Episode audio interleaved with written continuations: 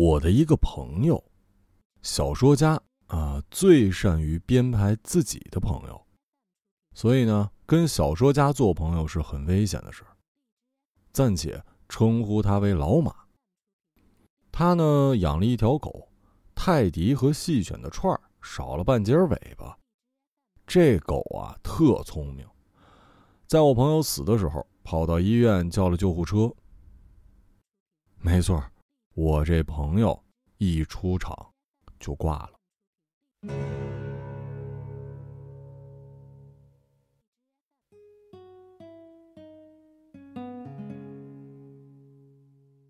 但他仍然是这篇小说的主角。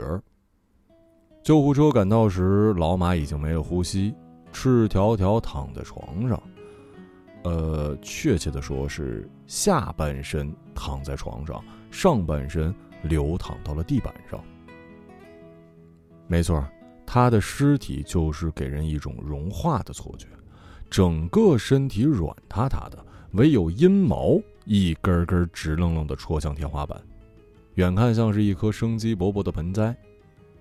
他的双手到死还紧紧攥着床单，把床单抓成了两颗子弹，准确无误的钉进了第一个进门的护士的胸膛。这名护士看到我朋友第一眼，就爱上了他。这听起来有点荒唐，是吧？但事实就是如此。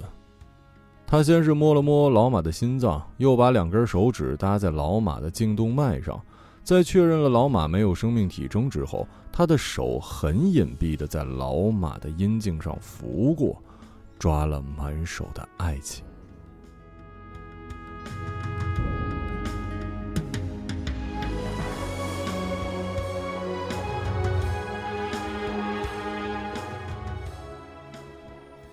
那一年，老马三十五岁，没结婚，是家里独子。父亲不久前得了心肌梗塞过世了，母亲在他很小的时候就从屋顶掉下来摔死。也就是说，老马唯一的亲人只有那条狗。护士呢，领养了那条狗，给老马料理起后事。流程是把尸体送到殡仪馆登记，开追悼会，火化。追悼会上只来了三个，一个是他的搭档，一个是他前女友，还有一个就是我。护士向我们介绍他自己，自称是老马的妻子。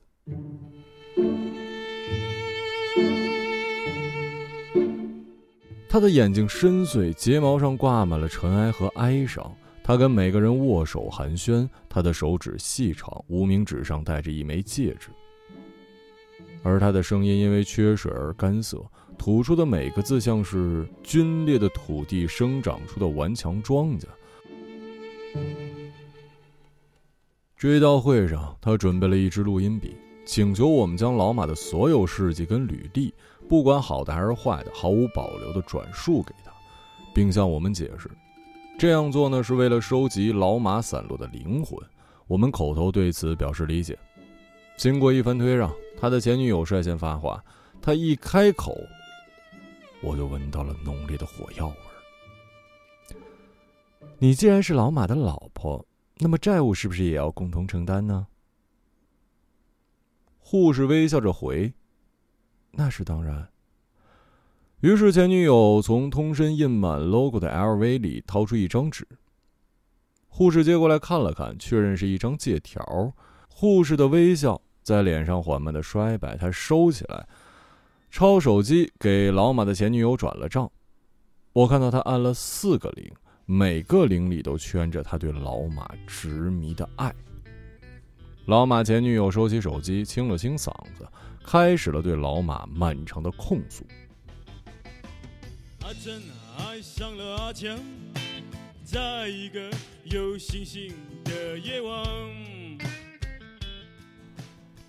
他遇到老马时啊，老马还是小马，他呢还是一小姑娘，啊，当然现在也不老啊，只不过成了大姑娘。大的不仅是年纪，他的胸脯也随着他的讲述微微颤动，好像他的发声部位不是嘴，而是胸。他说，老马那时候还拥有着茂盛的头发和同样茂盛的壮志雄心。他们分手之后，他的斗志随着他的头发一起脱落，成了一个吊儿郎当的秃子。这事我可以作证。但是说老马的脱发以及消沉和他前女友有什么关系的话，我觉得未免牵强了。在分手之初，老马活脱像是一只跑进了麦田里的小羊，可劲儿的霍霍装的，三天两头带我出去潇洒，喝完酒唱歌，唱完歌约炮。他那身体可能就是那段时间败的。那时老马还是一艺术家呢。后来意识到，搞艺术除了能够让他睡到更多的女人之外一无是处，而放弃搞艺术可以让他摆脱贫穷，有了钱照样可以睡更多女人。也就是说，搞艺术有女人没钱，不搞艺术又有女人又有钱。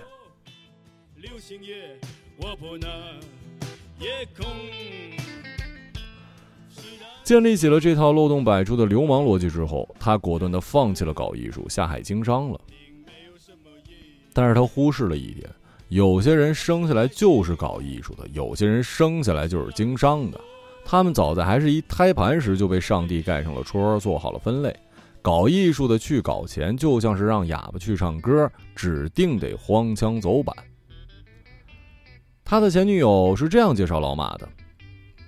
玩乐队的，儿化音在他的舌尖上做了重点标注，吐出来像是一柄锤子敲击烧红的铁，把柔软的滚烫的事实锻造成了一块坚硬冰冷的嘲讽。据前女友讲，老马是乐队的牵头人和灵魂人物，担任主唱，并且包办了词曲，产量颇丰，质量呢是参差不齐。差的比较多，过得去的呢，也就两三首。这个我认可，他的歌除了那两三首，狗听了都得捂耳朵。去参加音乐节也就唱那两三首，多了得给主办方钱，一首两千。事实上，玩乐队是老马的事业之一。除此之外，他还画画摄像。他办过个人画展，第一天去了二十多人，十五个是托。其中还有俩瞎子，工资日结，一人八十。末了，他想扣人家瞎子工资，被人家往身上吐口水，骂穷逼，活该搞一辈子艺术。照片呢，得过一小奖，两百块钱的奖金，全部用来请我吃饭了。前女友跟老马呀，相识于北京的某个音乐节。名单上八个乐队六名歌手，他奔着某长发男歌手去的。结果那名歌手在音乐节前一晚剪光了头发，成为了一枚充满喜剧效果的人形鸡蛋，让他一下子是兴趣全无。而老马呢，拯救了那个原本清汤寡水的夜晚。他和他的乐队第四个登场，他看到了一颗绿色的爆炸头。在当晚，浓稠的声音和动作都充满了阻力的灯光下，像是一株流光溢彩的仙人掌，伴随着一段吉他 solo。前女友心脏一阵痉挛，裤子湿了。不管你们信不信，我当时是被电到了，一见钟情。前女友毫不避讳地描述着当晚的情景，并试图用甩胳膊夯实她的真实性。在那之后的两个小时，对他来说足有一个白垩纪那么长。每首歌曲都是一小格一小格的进度条，缓慢拉近他和他的距离。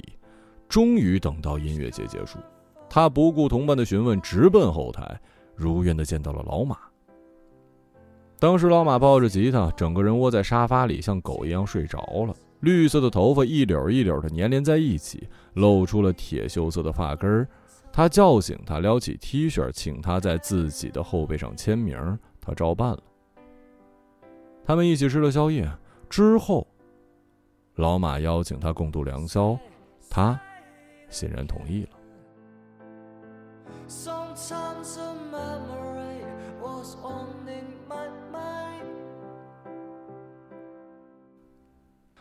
至此，前女友对老马先扬后抑的叙述完成了扬的部分，接下来所说的每个字儿都充满了贬损的意味。我将它加以提炼，概括如下：老马和他所有的共同开销都要 A，包括一杯咖啡。老马吃饭吧唧嘴，嘴里好像住着一辆年久失修的拖拉机。老马和他上床前一定要先唱一首自己创作的歌，不然硬不起来。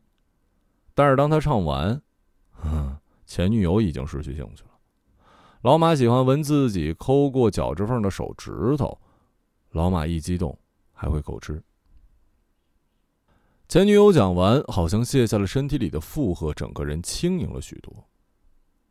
这一部分前女友说的基本属实，老马确实是这样的人。最近几年我们朝夕相处，我对他的生活习惯有比较深入的了解。他不修边幅，不注重个人卫生，有段时间头发里生了虱子，还传染给了我，他却把这归罪于我，认为是我传染了他。结果他强行给我剃了头，自己舍不得剪，喷了一些药水，可能是跟染发剂发生了化学反应吧，头发变得五彩斑斓，像是 KTV 里的旋转灯。他还有很多小毛病，前女友说过的我不再赘述，有一样必须提一嘴，压梦游你知道吧？梦游又分两种，文游、武游，它属于后者。文游没危害，武游很麻烦。他梦游的时间通常凌晨两点，先是一阵急促的呼噜，直到输送出来的呼噜声挨挨挤挤叠在一起，好像马上要无以为继了。他猛然坐起身，挥舞拳头，大喝一声：“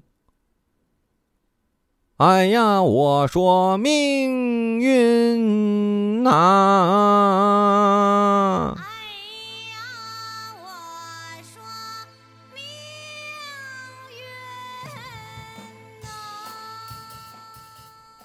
后来我知道，这是一句歌词，出自他最讨厌的乐队。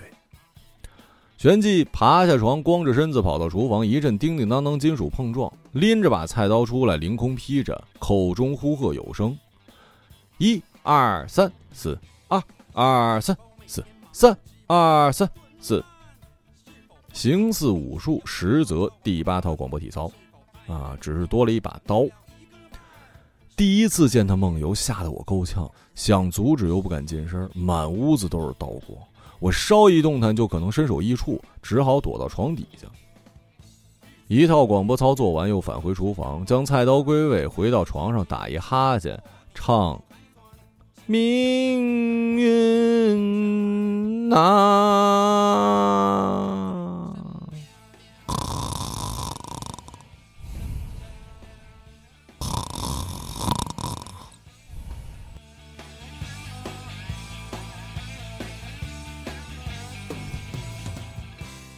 我从未向他透露过他梦游的毛病，是他自己发现的。有一天早上，他起床发现左手拇指平贴了一道口子，血已经凝固，在手指肚上形成了一个暗淡的痂。门反锁着，没人进来。检查了家里所有锐器，血迹沉睡在菜刀上。他没怀疑我，认为这事儿只能是另一个老马干的。为了避免对自己造成更为严重的伤害。临睡前，清醒的老马把菜刀藏了起来。可是梦游的老马总能找到。那段时间，两个老马玩起了躲猫猫。关于他和他前女友的爱情故事呢，我也略知一二。那个时候，老马一个人租房，偶尔把前女友约到家，做完从不留他过夜。有一次，前女友赖着不走，老马偷偷把电闸给拉了，谎称停电。前女友怕黑呀，老马还一个劲儿的讲鬼故事，吓得前女友滋儿哇乱叫，最后是落荒而逃。他的用意很明显，是不想让前女友知道他有梦游的毛病，只有我知道，并且深受其害。老马借了前女友十万块钱啊，这事儿我也知道。情况呢是这样的，原来的乐队啊因故解散了，他纠集了几个同学，临时组了一个。这些钱是用来置办设备的。咱说说那个解散的乐队啊，最早离开的是鼓手，因为受不了老马总是指责自己打鼓有气无力，像是得了肌肉萎缩。第二个离开的是键盘，因为他发现老马睡了自己的女朋友。第三个是贝斯手，呃，他就是键盘手的女朋友。键盘手离开之前打了老马一顿，撞断了老马的两根肋骨。贝斯手去医院探望老马，希望老马能够对他进行挽留。但是老马那时候深陷肋骨断裂和失去好朋友的双重痛苦当中，已经把男女之情狠狠摔在地上，并往上面吐了两口唾沫，捎带脚还踩了一脚，直言让贝斯手快点滚。贝斯手很听话，滚之前呢踹了老马，不是分手引申出来的那个踹，是真的踹了一脚。当然，这里可以看作是双关语，这导致的后果就是众叛亲离啊。更重要的是，他又多断了一根肋骨，让他延迟出院半个月。这半个月，那条狗一直陪着他，除了狗之外，也有几个女的来探视，大多坐上几分钟，留下一果篮或者一句保重，便匆匆离开。等他康复之后，情欲也随之死灰复燃，很快勾搭上了之前有过一床之缘的前女友。没多久啊，老马跟他的第二个乐队又闹出了矛盾，不欢而散。这些都是可以预见的。十万块钱买的设备，卖了三万二，哼，他对音乐的热爱跟钱一样，被他挥霍一空。护士再次握起前女友的手，对他的坦诚表示感谢。谢谢你，让我认识了一个更加立体的老马。护士很真诚。眼睛泪光闪烁。下面轮到老马的搭档发言，他的言辞呢温和了许多。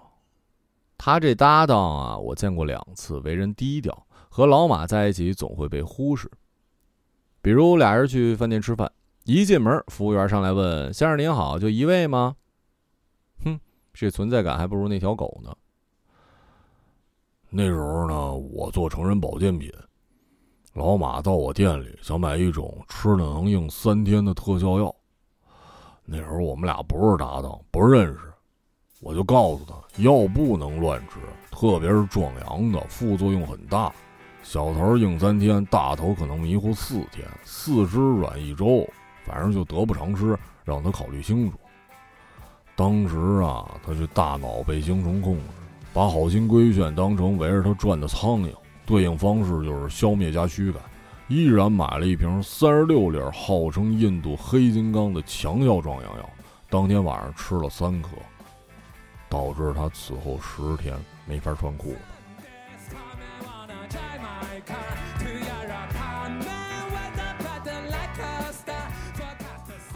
只能不停的跟女人那什么，像是一头种猪。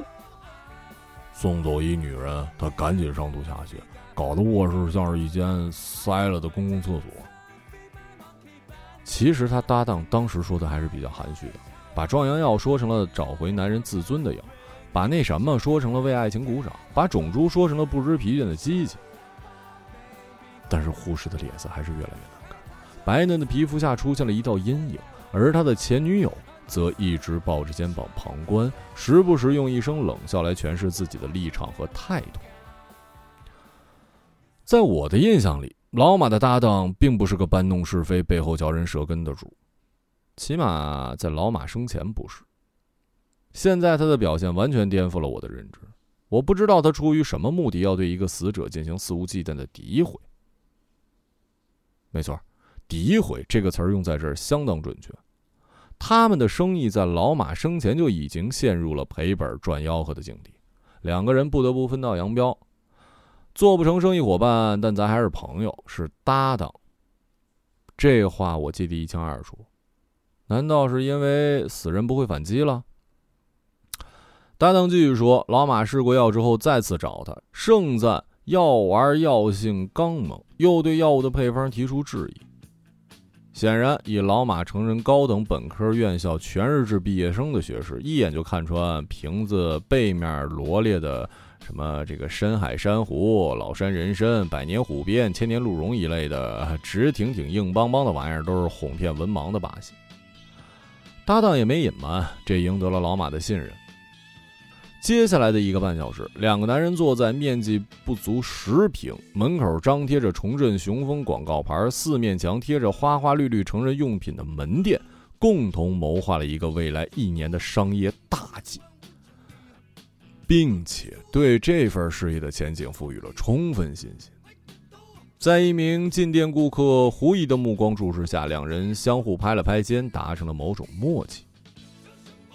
这段历史我没参与，真假不可考，姑且是真的吧。搭档的描述也符合老马的个性，他确实是一个头脑容易发热的人，常常脑袋都不拍一下就做决定。组乐队如此，放弃搞艺术如此，养狗也如此。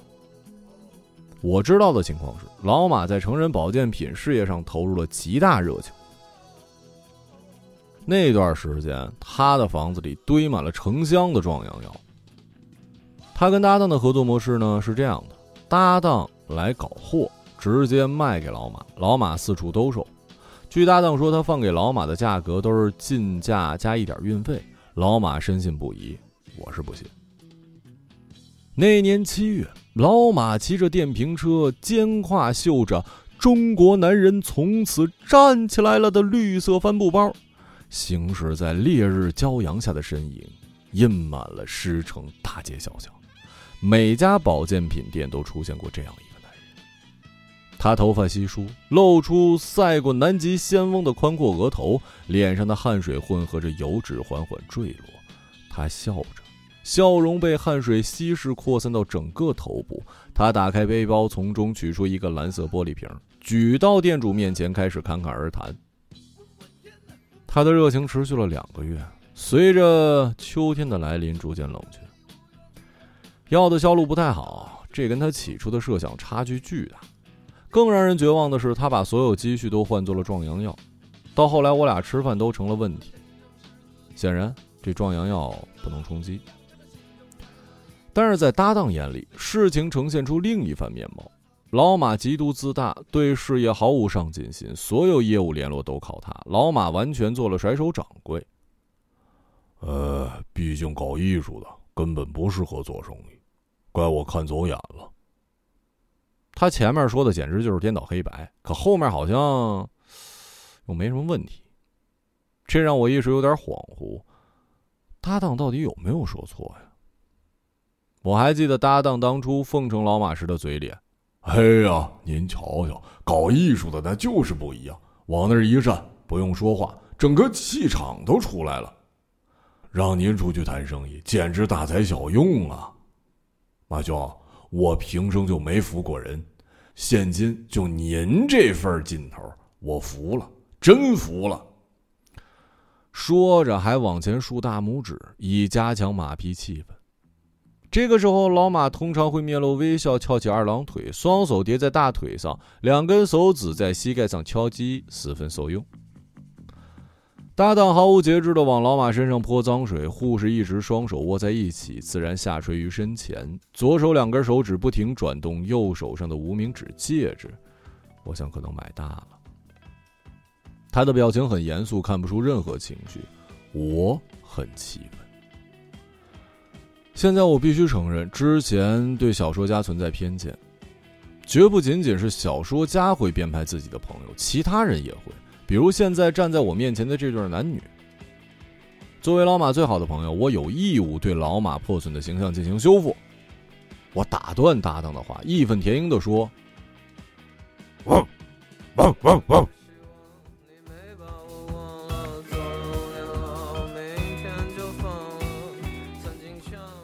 搭档和前女友同时打了个颤，搭档紧贴着面皮的胡茬直竖起来，前女友胸部瞬间缩小三分之一。搭档挡在前女友面前，两个人的手在他的屁股后面紧紧握在了一起。这个举动可能逃过了护士的眼睛，但绝对逃不过我这双狗眼。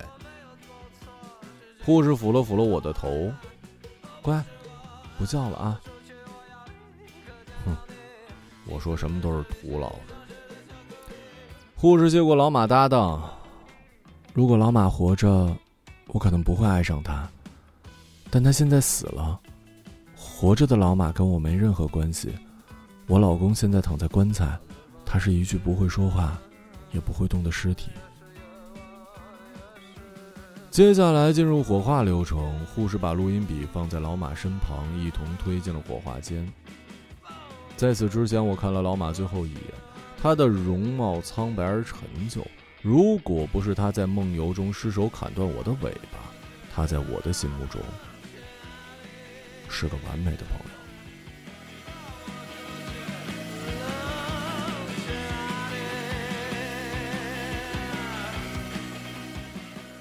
一个朗读者马晓成。